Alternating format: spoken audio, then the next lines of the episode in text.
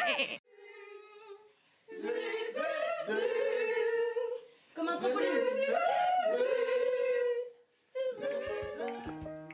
Bienvenue sur La Trogne des Voix du Perche, des voix captées de notre campagne sur des thématiques, des balades, des errances et autres.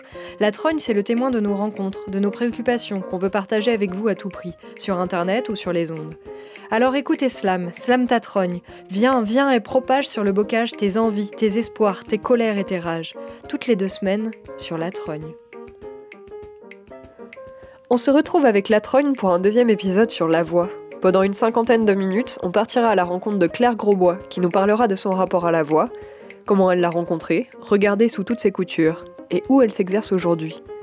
Un rapport à la voix décomplexé, ludique et passionné. Alors, à vos oreilles, bonne rencontre et bonne écoute.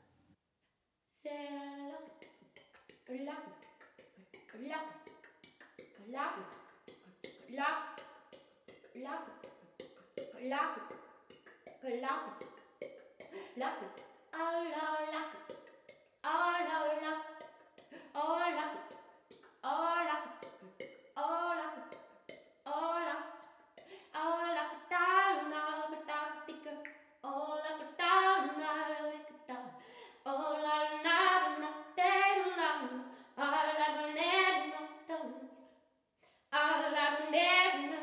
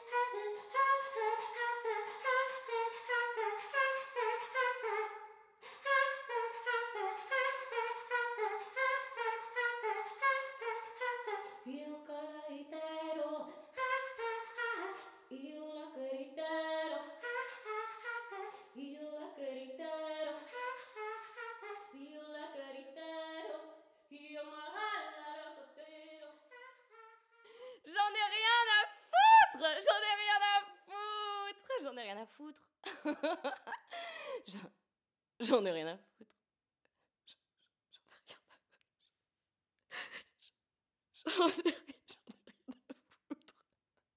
En fait, j'aime bien mêler un aspect assez théâtral avec la voix chantée. Et parfois, je m'amuse à, voir ce que ça fait de, de chanter une même phrase ou une même expression avec différentes intonations ou différents placements de voix pour voir aussi ce, que ça, ce que ça crée. Et, là, je, je voulais montrer à quel point la façon d'utiliser sa voix peut complètement changer la signification d'une seule et même phrase. J'en ai rien à foutre. J'en ai vraiment rien à foutre. J'en ai rien à foutre. J'en ai rien à foutre. J'en ai rien à foutre. J'en ai rien à foutre. J'en ai vraiment, j'en ai rien à foutre.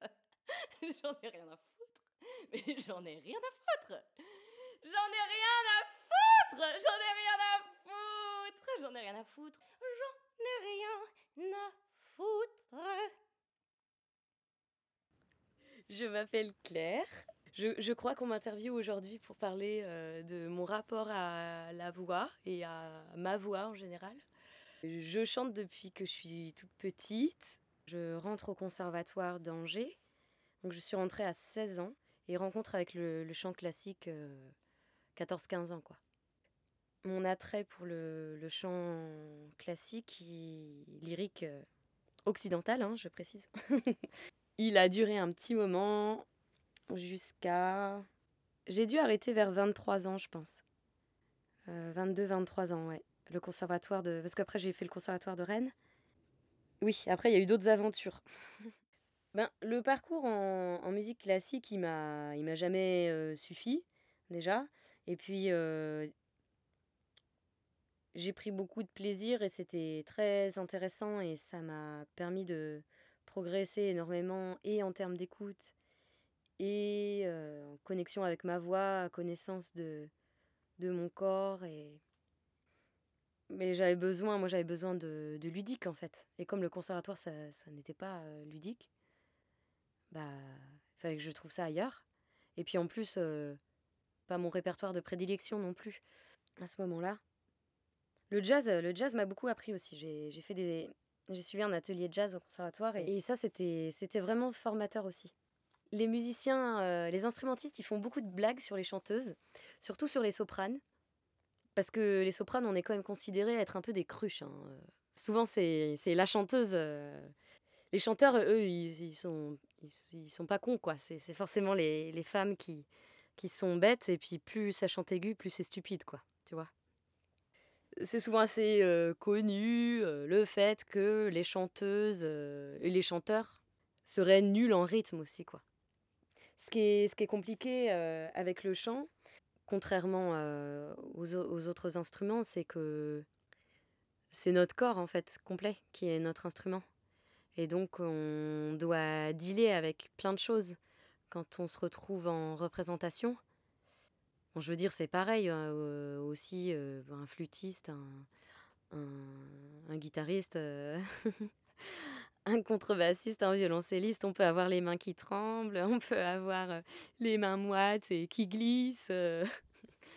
on peut avoir le, le souffle qui, qui, devient court quand on est en état de, de stress ou de trac. Donc c'est pas facile de dealer avec ça aussi, mais, mais pour la voix, c'est c'est plus, plus, plus, je trouve. Moi, je me rappelle avoir passé des auditions, euh, j'étais terrorisée, quoi. J'étais à court, à court de souffle et j'avais la voix qui tremblait. T'as as bossé bossé ton morceau avec un pianiste accompagnateur T'as bossé des heures chez toi et puis vient le moment où là, tu dois monter sur une scène avec le pianiste. Et en fait, c'est parti, quoi. Et ça doit être parfait du premier coup. Et t'as le jury qui est devant toi. Ils sont tous en train de te jauger, là, avec leurs yeux qui te scrutent. Ils ont beau avoir des têtes bienveillantes. T'as l'impression qu'ils vont te bouffer.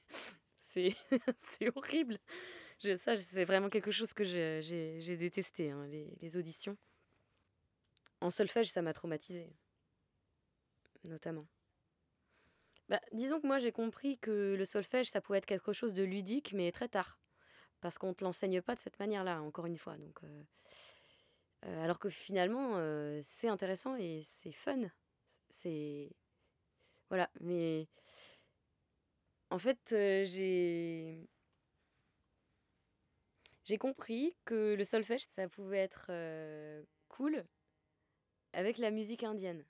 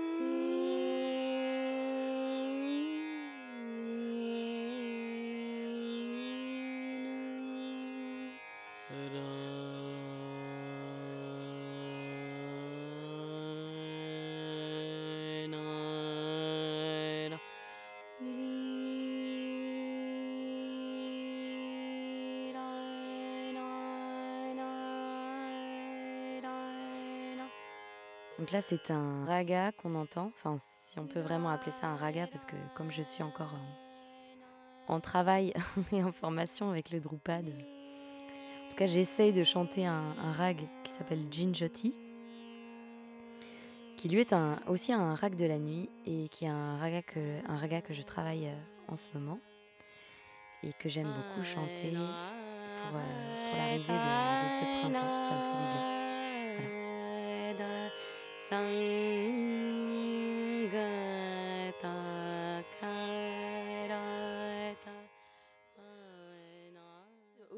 En questionnement, euh, pas mal. non, en fait, je suis pas. C'est pas vraiment que je suis en questionnement.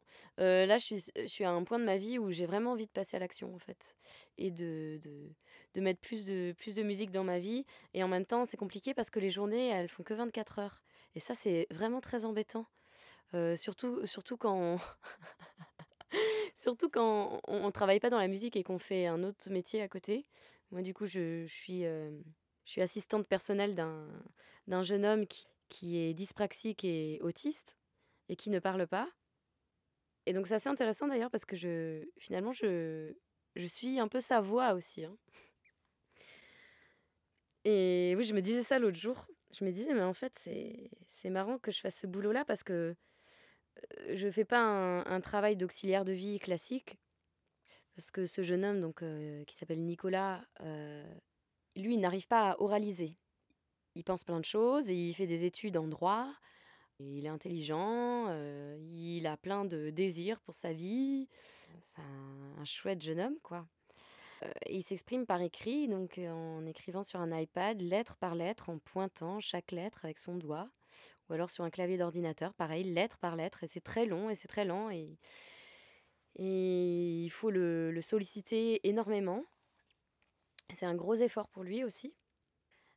Et en fait, quand il est en conversation avec d'autres gens, bah, c'est je lis en fait ce qu'il dit. Sauf quand il utilise la synthèse vocale de son appareil, la plupart du temps, c'est moi qui, qui lis ses mots en fait. donc c'est moi qui donne l'intonation aussi à ce qu'il dit. Et donc finalement, en fait, je fais un boulot où je suis encore dans la voix, quoi, d'une certaine manière. Alors comment j'ai rencontré ma voix? Il y a plusieurs événements assez marquants, je dirais dans, dans ma famille, c'était quelque chose qui se disait déjà pas mal que quand j'étais toute petite, j'avais euh, j'avais de la voix, enfin, j'avais du coffre. Sur mon faire-part de naissance, il y avait écrit, euh, mes parents avaient, avaient écrit un, petit extrait d'un poème. Et c'était marqué quelque chose du genre dans l'univers, euh, un, petit bruit. Et puis ma mère a toujours dit, mais en fait, non, c'était un, grand bruit, quoi. Et souvent dans, dans la famille, j'étais toujours celle qui faisait du bruit. Euh, je, je m'amusais, euh, beaucoup avec ma voix et avec euh, tous les objets que je, je, trouvais à ma disposition pour faire du son en fait. J'étais un peu tout sauf silencieuse. Quand j'étais là, on le, savait en fait. j'ai toujours, j'ai toujours beaucoup joué dès, dès toute petite à parler et à chanter des, des langues imaginaires. Ou alors j'essayais d'imiter des, accents euh, que j'entendais. J'étais très sensible, euh, j'étais très sensible aux langues que j'entendais euh, autour de moi. C'est quelque chose que, je fais encore dans des contextes d'improvisation et puis pour, pour m'amuser aussi parfois, ouais. Ouais, quand je suis toute seule aussi, pas mal, ouais. Mm. Ça, ça, ça arrive. Donc je disais,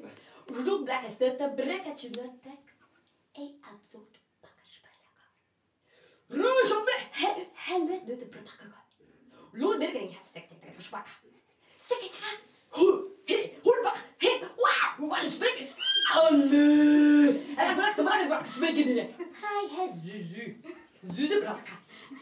Zozak kana.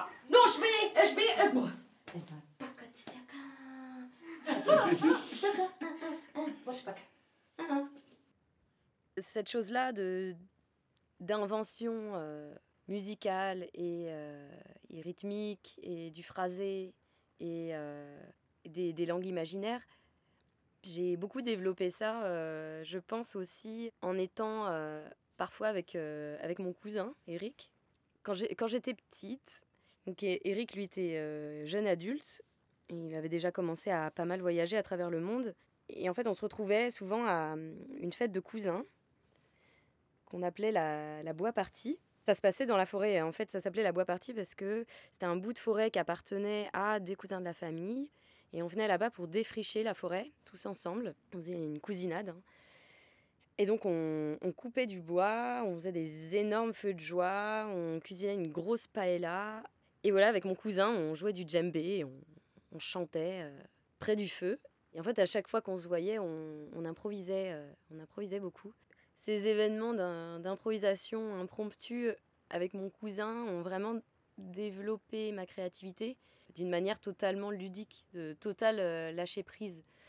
D'autant plus que quand, on est enfant et qu'on n'est pas encore trop euh, formaté par euh, les interdits et euh, le regard des autres. Parce que, mine de rien, dans nos sociétés, je pense que c'est quelque chose qui est extrêmement présent.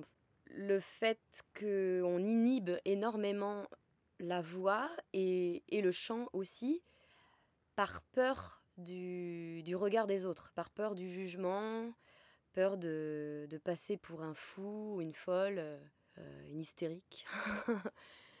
Il y, a un rapport à la voix chez nous qui est très intime, bien que la voix, ça soit le premier outil euh, de communication et donc aussi euh, premier objet qu'on utilise pour médiatiser aussi. Ça reste quand même de l'ordre de l'intimité profonde. Et quand on sort des, sentiers battus, on est souvent regardé un peu bizarrement, quoi. hein. Je pense que ce, ce rapport très ludique à la voix, c'est quelque chose que j'ai que j'ai gardé longtemps et que j'ai encore en moi beaucoup. Après, euh, les contextes où je peux expérimenter ça sont devenus euh, plus rares.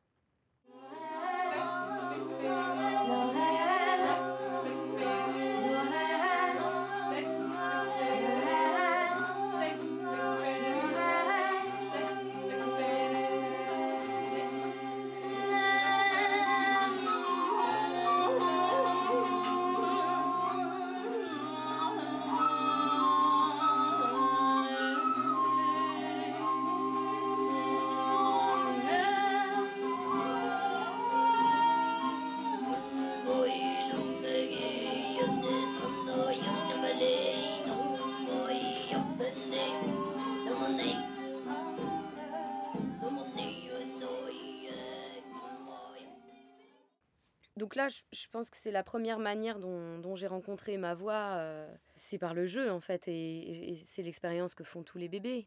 Quand le, bébé babille, il vient chercher tout un panel de sons assez étonnants, euh, des sons très, euh, très, très gutturaux, des choses où on vient jouer aussi beaucoup avec la bave.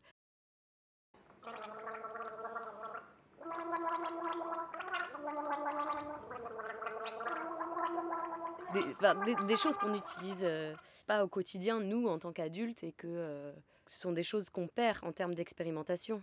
Je pense que le bébé est, vraiment un, exemple en termes d'inspiration aussi sur la, liberté euh, d'expression sonore. C'est toujours assez fascinant d'écouter les, tout petits enfants jouer avec leur bouche, avec leur langue.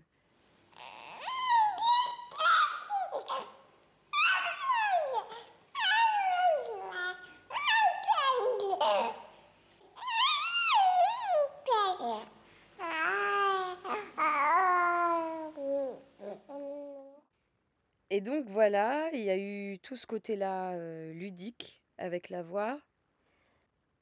J'ai commencé la musique assez tard ensuite. Quand je dis la musique, je veux dire l'apprentissage en fait de la musique de manière plus conventionnelle, plus académique. Ce qui s'est passé, ce qui m'a attiré en fait vers l'apprentissage de la musique et du solfège, par conséquent, c'était que je faisais des claquettes. Je faisais des claquettes américaines et, et j'ai- j'aimais beaucoup ça. J'en ai fait pendant 4 ans, euh, jusqu'à mes 14 ans. Et quand j'avais 10 ans, euh, mes parents m'ont offert un DVD de claquettes irlandaises. C'était un, spectacle gros public. euh, ça s'appelait Feet of Flames, les pieds de feu. Et donc, moi, j'étais trop fan. Complètement nul hein, comme, comme histoire. Cela dit, il y avait une scène dans ce spectacle où il y avait deux violonistes qui jouaient ensemble, euh, toutes les deux du violon, en duo, et qui, qui dansaient les claquettes en même temps. Et alors moi, j'étais euh, ah, j'étais subjuguée, quoi. du coup, j'ai dit, ah mais c'est ça, je vais faire du violon, comme ça je ferai les deux en même temps. je vais faire pareil qu'elle. Donc je me suis mise à faire du violon. J'ai voilà, j'ai pas réussi à accrocher, j'en ai fait deux ans. Au bout de deux ans, j'ai dit à ma mère, euh, maman, je je vais arrêter le violon, je j'en peux plus. Et je lui ai dit, bah, je prends des cours de chant à la place, en fait. Elle m'a dit, ok, très bien. Donc j'étais dans une école de musique à ce moment-là, une école de musique euh, privée. Et donc là, j'ai commencé euh, le chant avec une super prof qui, qui s'appelle Émilie Husson, qui a un punch d'enfer. Au départ, Émilie, elle me, elle me faisait chanter de la variété. le premier truc que j'ai dû, que dû chanter, ça devait être... Il jouait du piano debout, c'est peut-être un détail pour vous. Voilà. Et au bout d'un moment, j'ai dit bon, écoute, Émilie, euh, c'est bien gentil, mais là, la variété, là, je j'en peux plus quoi. C'est pas pour moi, ça m'accroche pas. J'ai dit je, je, veux commencer le chant lyrique en fait. Là, je, je veux faire de l'opéra. Et là, elle m'a dit euh, oh elle me dit génial, j'attends ça depuis des mois que tu me dises ça. Elle attendait en fait que ça vienne de moi, la demande. Et euh, là, c'était, ça a été le début de de mon aventure avec euh, le chant classique et, euh, et la technique vocale.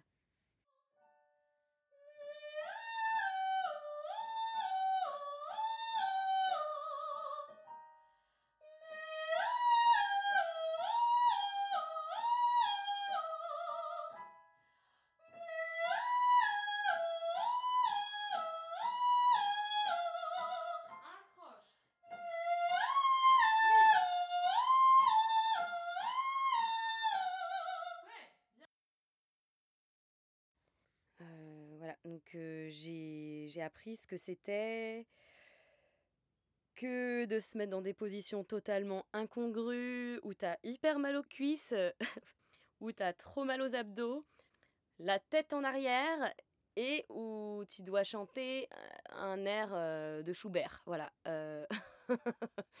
ouais, il y a des, des postures assez, euh, assez étonnantes euh, parfois qu'on fait en cours de chant, selon les pédagogies évidemment. Mais ouais, c'est un sport en fait. c'est un sport. Et puis c'est aussi beaucoup, beaucoup de remises en question très profondes sur son identité, sur la manière dont on s'est construit, sur son rapport à soi, sur le regard des autres aussi évidemment. Et ça remue beaucoup. Hein. En cours de chant aussi, ça m'est arrivé hein, de fondre en larmes hein, plusieurs fois. Euh, pas comme pour les cours de violon, mais d'une façon souvent plus positive, parce qu'il y a, des choses qui lâchent. Un cours de technique vocale, euh, quand on te pousse euh, vraiment loin dans tes capacités, bah, il, se passe des choses assez incroyables aussi. Pour moi, le, job d'un du prof de, chant et du prof de technique vocale, en tout cas un bon prof ou une bonne prof de technique vocale, c'est quelqu'un qui te pousse suffisamment loin sans que tu te fasses mal, dans des endroits où tu ne serais pas allé de toi-même, avec ta voix et avec ton corps, et où tu découvres un potentiel totalement euh, inattendu. Et quand ça, ça sort et que tu te rends compte à quel point il y a une puissance euh, d'expression et de créativité et, tout simplement une puissance physique, vocale en, toi qui se dévoile comme ça, bah c'est magique en fait. Hein. C'est fabuleux. Quand tu te retrouves à, à faire des vocalises, à n'en plus pouvoir, que tu as la tête qui tourne tellement tu, tu travailles, que tu as l'impression que tu vas tomber dans, la, dans les pommes de.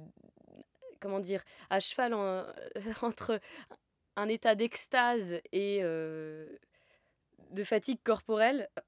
intense, ben waouh, ça, ça, c'est quand même des expériences très fortes. Et, et moi, il n'y a, que le, y a que le chant lyrique qui, qui m'a fait ça, quoi.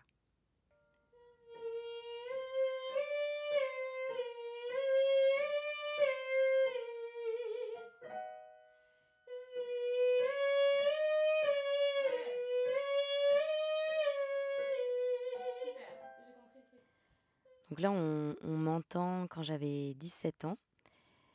C'était lors d'une audition conservatoire d'Angers, donc euh, ça date un petit peu.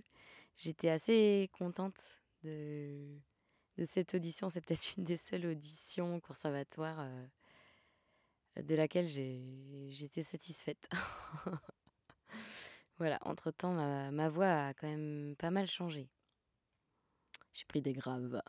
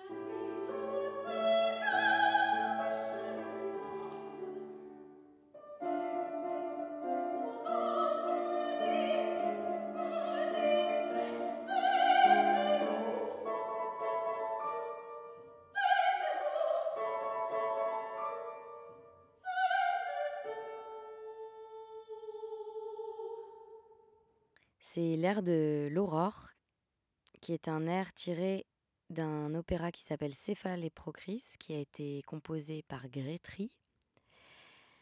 Et donc dans cet air de l'aurore, en fait c'est une histoire qui est tirée de la mythologie grecque, euh, dans laquelle il y, a, deux personnages qui s'appellent donc Céphale et Procris, qui sont deux amoureux, mais pour qui euh, tout ne se passe pas comme prévu.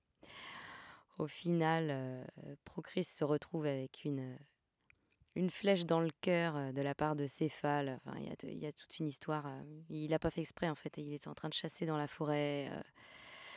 et il a pris sa bien-aimée qui était en train de se cacher dans les buissons pour une biche. Et il l'a abattue. Ça, c'est une histoire qui se finit très mal. et donc, pourquoi ça s'appelle l'air de l'aurore? C'est parce que cet air est chanté par l'aurore qui est en fait une personnification du lever du soleil, qui est en fait une déesse. Et elle est tombée amoureuse de, Céphale, et donc le convoite. Et lors de cette ère, elle, explique que donc elle se lève sur le monde et en même temps elle contemple la beauté de, de Céphale, qui est son bien-aimé, mais qui qui est vouée à, à une autre femme. Et elle, elle, veut euh, tout simplement euh, conquérir son cœur. Et celle qui fout la merde, en fait. celle qui fout la merde, et c'est euh, finalement à cause d'elle que, que le, couple se déchire et, et que ça se finit par la mort de, de, de Procris.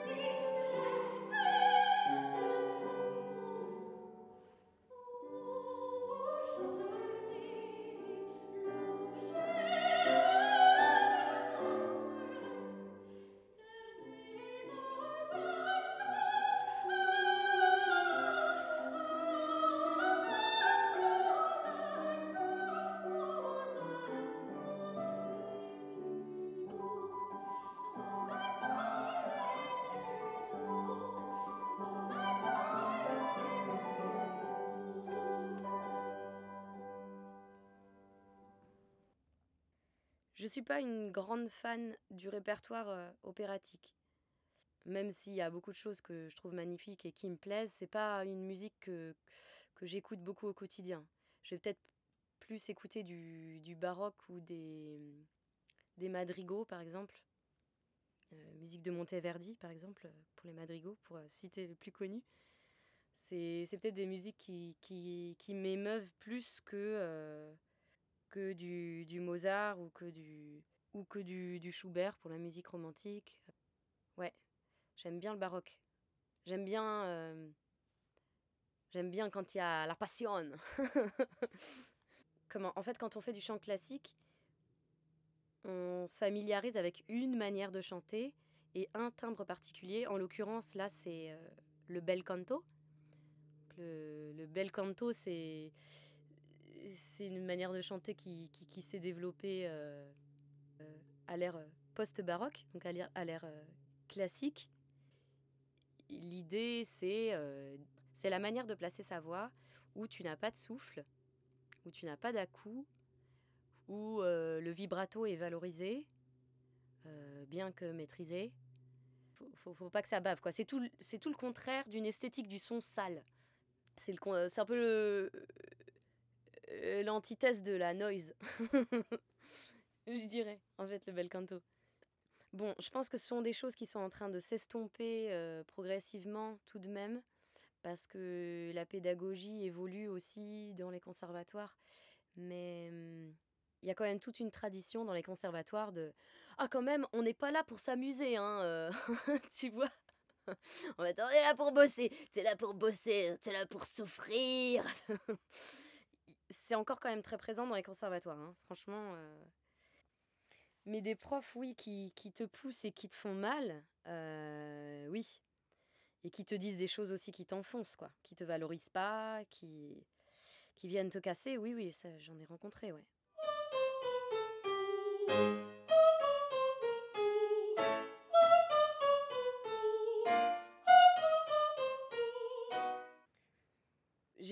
Un, rapport à ma voix assez compliqué à un moment donné parce que euh, quand j'étais en chant lyrique, euh, sur la fin de mon parcours, j'ai pas passé mon, mon diplôme hein, au conservatoire, j'ai arrêté avant.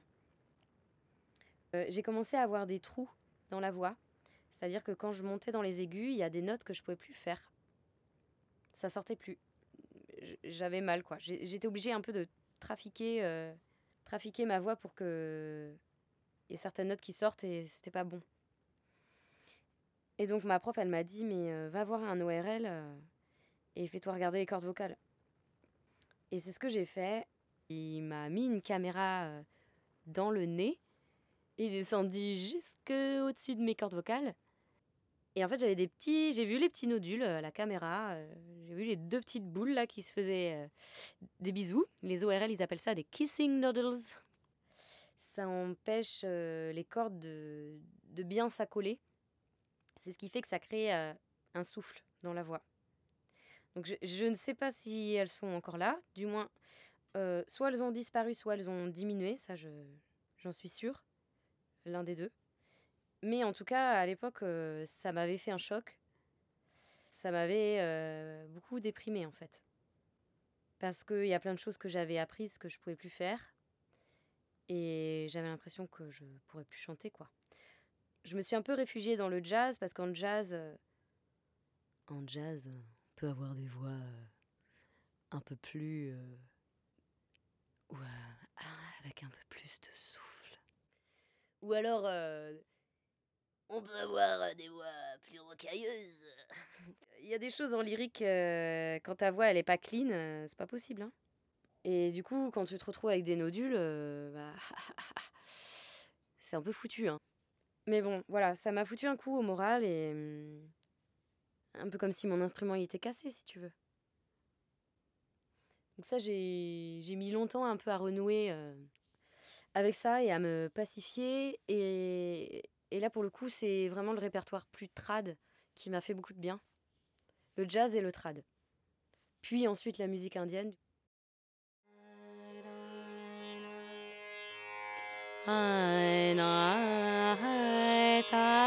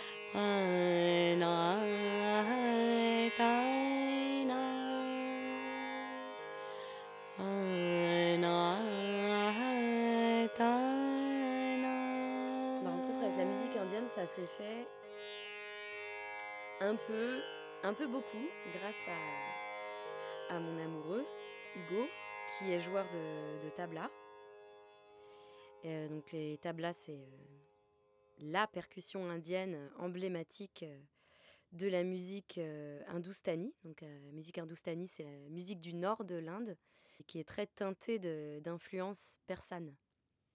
Alors en fait, j'ai participé à un atelier de découverte du chant Kayal. C'est le chant classique du nord de l'Inde. Donc du coup, ça fait partie de la musique hindoustanie qu'on oppose à la musique carnatique qui, elle, est la musique du sud de l'Inde. le Kayal, c'est la version chant classique qui s'est développée à peu près à partir du XVIIe, XVIIIe siècle. Avant, c'était plutôt le Drupad. Je, vais revenir sur le Drupad après, mais voilà. Donc le Kayal, c'est vraiment la forme de chant classique qui est aujourd'hui, et du coup depuis cette époque du XVIIe, XVIIIe, pratiquée euh, en Inde euh, et surtout dans le Nord.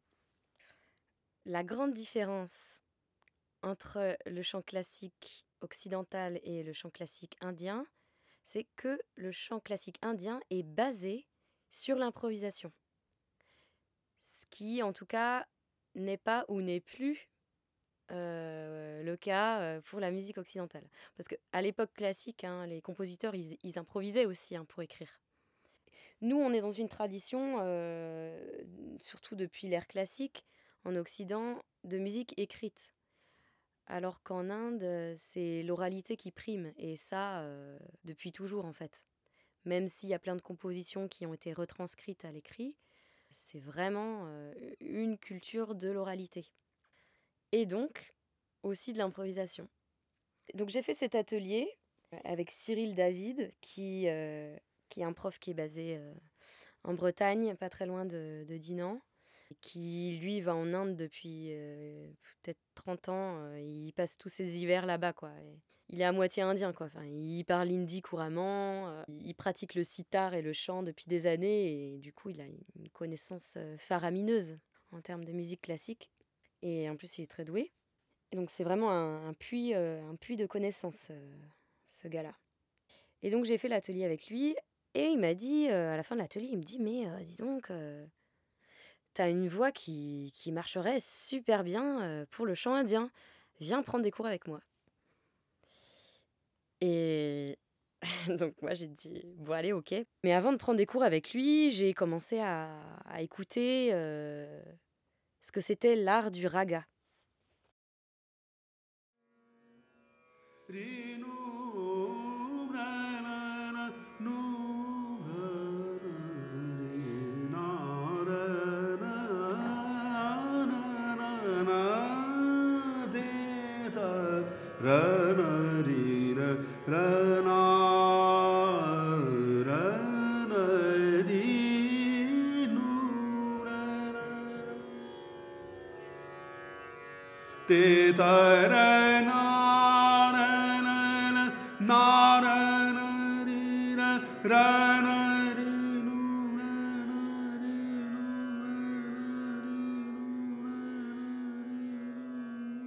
Raga, c'est un mot qui veut dire couleur, mais qui veut aussi dire mélodie. Chaque raga porte un nom différent et peut être chanté à euh, un moment de la journée ou de la nuit euh, différent. Les ragas sont très en lien avec le, temps et, qui passe et les saisons. Ça s'inscrit dans quelque chose de, cyclique.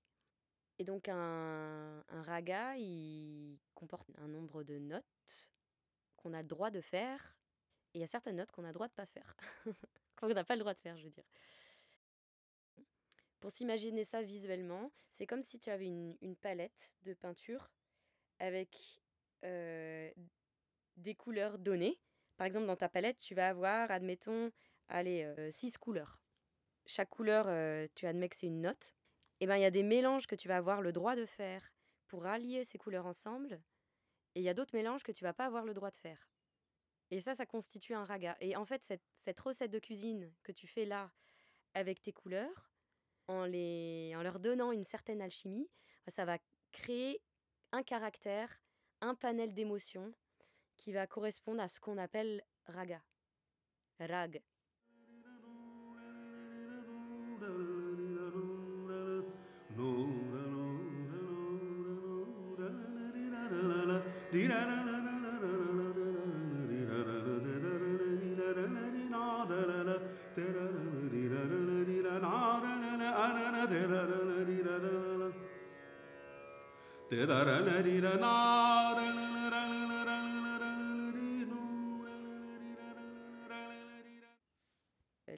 Indienne, euh, pas que classique, hein, elle est vraiment basée sur, sur l'art du, du, raga. Et donc, quand, quand, tu apprends un raga, tu apprends les règles qu'il y a pour, euh, pour jouer ce raga. Et puis, tu apprends à mélanger euh, tes couleurs et improviser ça. Mais en même temps, il faut savoir ce que tu es en train de faire comme un musicien qui joue sur son instrument et qui sait te dire quelle note il est en train de jouer au moment où il les joue, bah, il faut faire la même chose quand tu chantes. Et ça, c'est extrêmement difficile. bon, des fois, après, tu t'es aussi imprégné de, la couleur et de, de, des mélodies caractéristiques du rag. Et du coup, tu, vas aussi faire les choses un petit peu à l'instinct. On apprend à faire ça. Et moi, j'avais jamais appris à faire ça avant. Improviser de cette manière-là, en fait.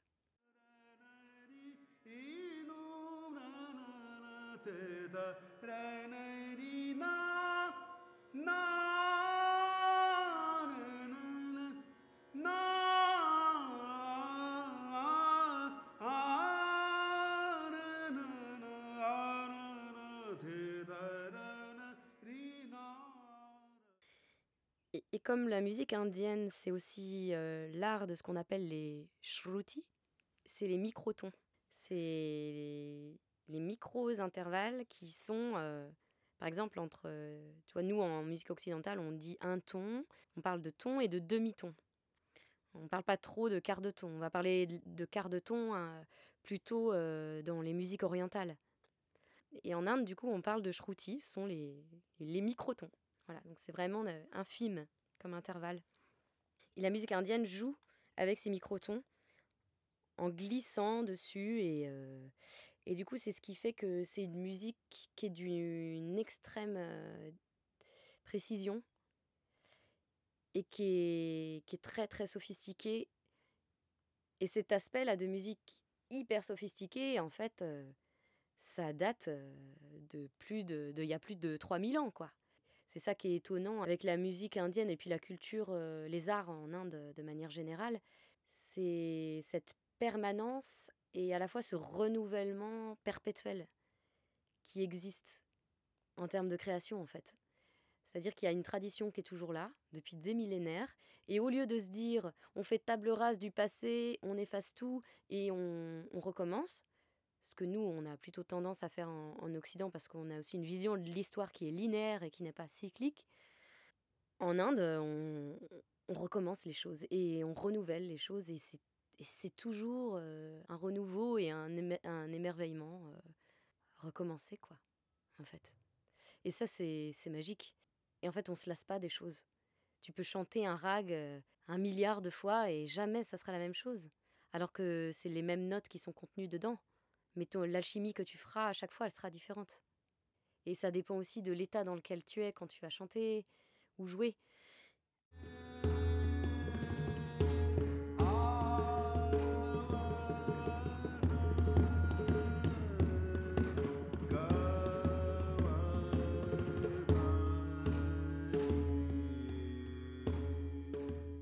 En fait, la musique indienne, elle a vraiment changé ma perception rien qu'une note seule peut être d'une richesse, d'une résonance et en fait, je je sais pas comment expliquer ça. C'est vraiment quelque chose qu'on ressent. La note en musique indienne, on appelle ça, on dit swara, et pour le son, on dit nad. Nad, c'est le son et c'est c'est ce qui résonne dans le, dans le cosmos en fait.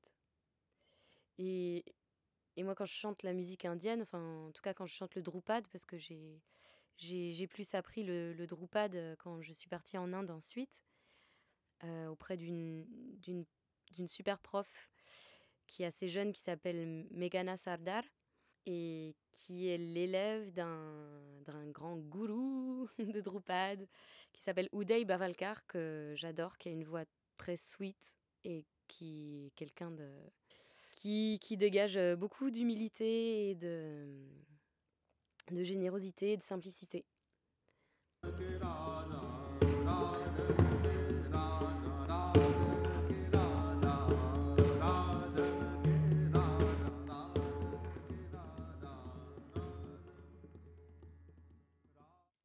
Donc là, c'est un rag qui est chanté par Uday Bavalkar c'est un raga qui s'appelle Rageshri, qui est un rag qui se chante au début de la nuit, entre 9h et, minuit. Oui, parce qu'il y a généralement un, horaire euh, auquel on, on chante les rags. Enfin, chaque rag, chaque raga correspond à un moment de la journée ou de la nuit.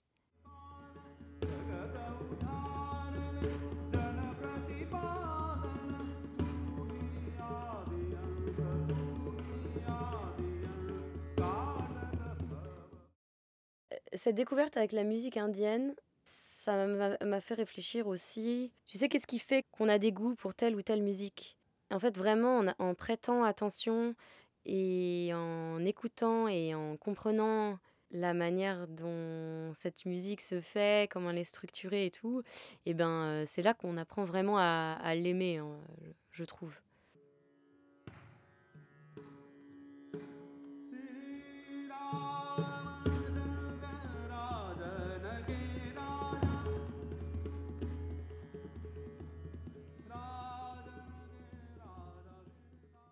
Quand j'ai écrit mon mémoire en art plastique, qui parlait de l'expérimentation sonore avec le corps.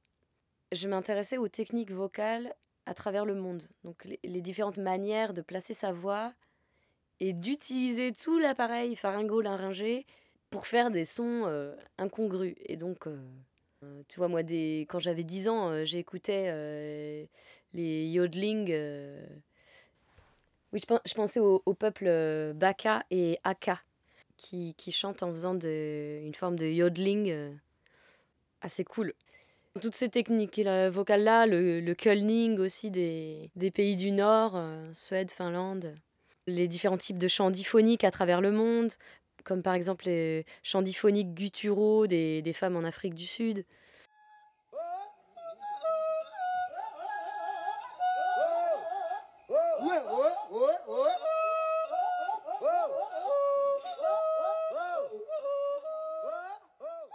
Tout plein de peuples à travers le monde qui, euh, ont une utilisation de la voix que nous, on n'a pas du tout euh, en France. Euh. C'est vraiment le, premier attrait que j'ai eu pour les musiques traditionnelles, en fait. Et je m'abusais beaucoup à reproduire ça.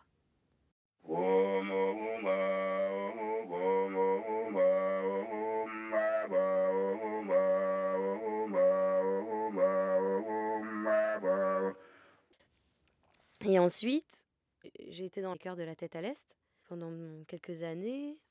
Ouais, j'ai vraiment beaucoup accroché avec le répertoire des musiques des pays de l'Est. Je dis des pays de l'Est parce que c'est plus large que de dire des Balkans. Toutes ces formes de, de, de chants traditionnels où on utilise comme base la voix parlée finalement. Une voix, une voix naturelle. Et où euh, on peut gueuler sans se faire mal, quoi, si tu veux. Moi, j'aime beaucoup ça, quoi. Ces répertoires-là où, où ça, ça envoie du steak.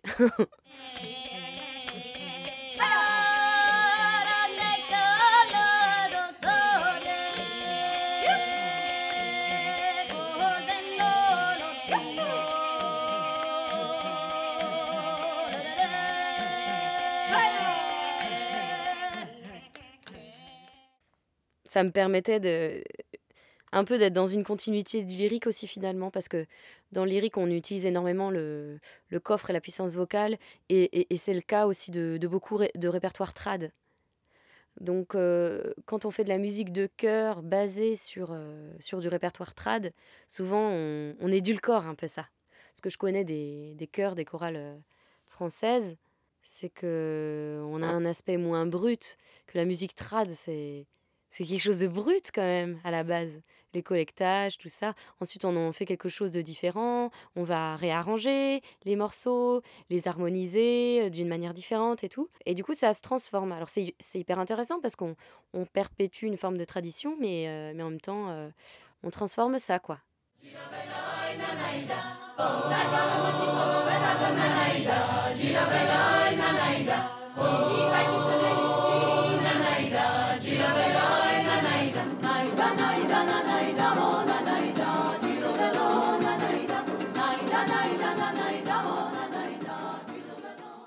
Mais je garde quand même un, grand amour d'une esthétique plus, plus brute et plus sale, en fait, je dirais. On est des humains, quoi. Enfin, on, on rote, on pète, euh, on, vomit, on gueule, des fois on est moche. Euh, on n'est pas euh, juste des beaux êtres, tout blancs, tout propres, avec une voix pure. J'aime bien quand c'est sale, quoi. on n'est pas des êtres parfaits, quoi. Et, nos voix, euh, elles sont aussi attrayantes parce qu'il y a, y a cette rudesse et parce que c'est ça qui est beau, en fait. J'aime aussi euh, parfois les répertoires où c'est où c'est très angélique, où c'est très épuré et tout. Hein. Je peux beaucoup aimer ça en fait, hein, mais.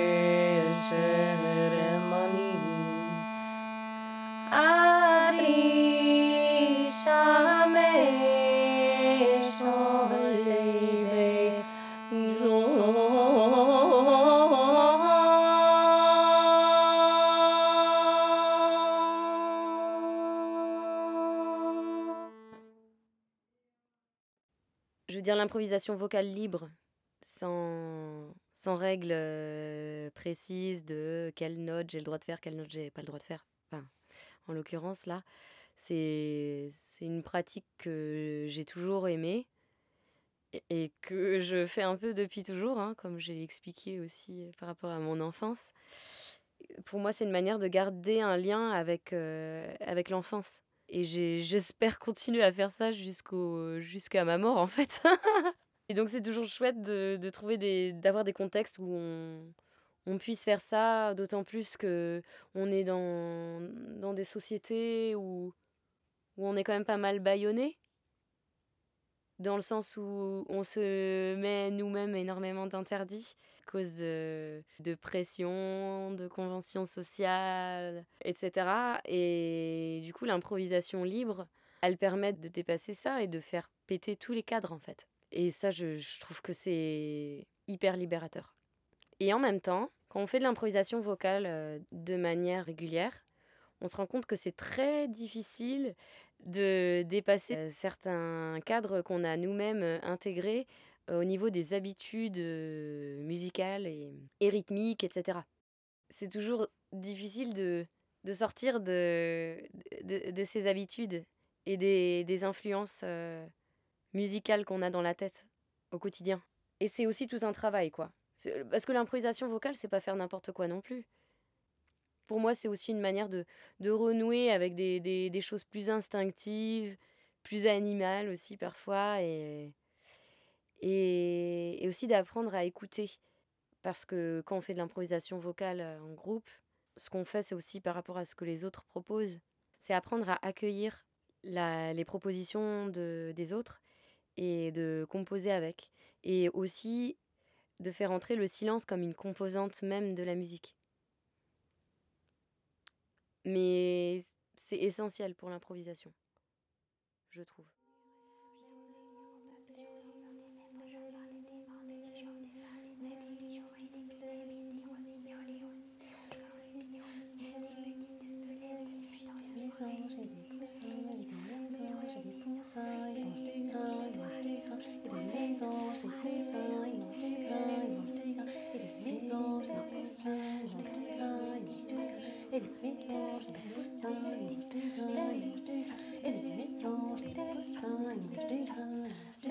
It's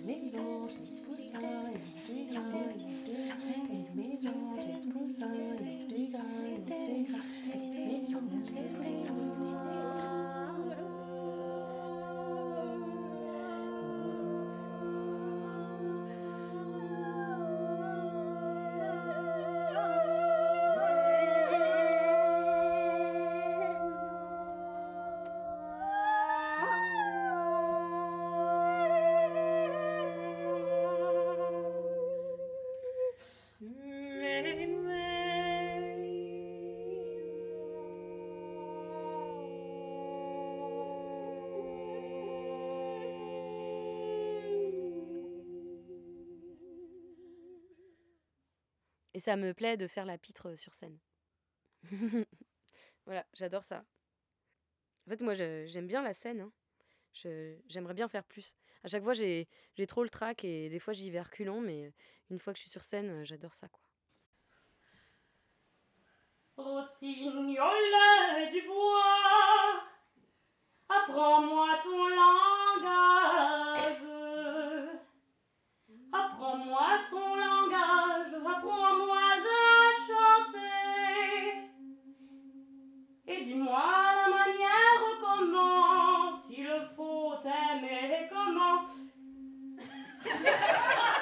Il faut aimer. J'ai dit de finir ta purée mousseline. Fini la purée mousseline. Non, mamie. Non, mamie. Fais un bisou à papé. Non, mamie. Allez, sois gentille. Sois une bonne fifi. Allez. Aide-moi à faire la vaisselle. Viens passer le balai. Essuie donc les couverts. Ça va s'oxyder avec l'eau qui va rester. Et ça va faire que ça devient tout rouillé.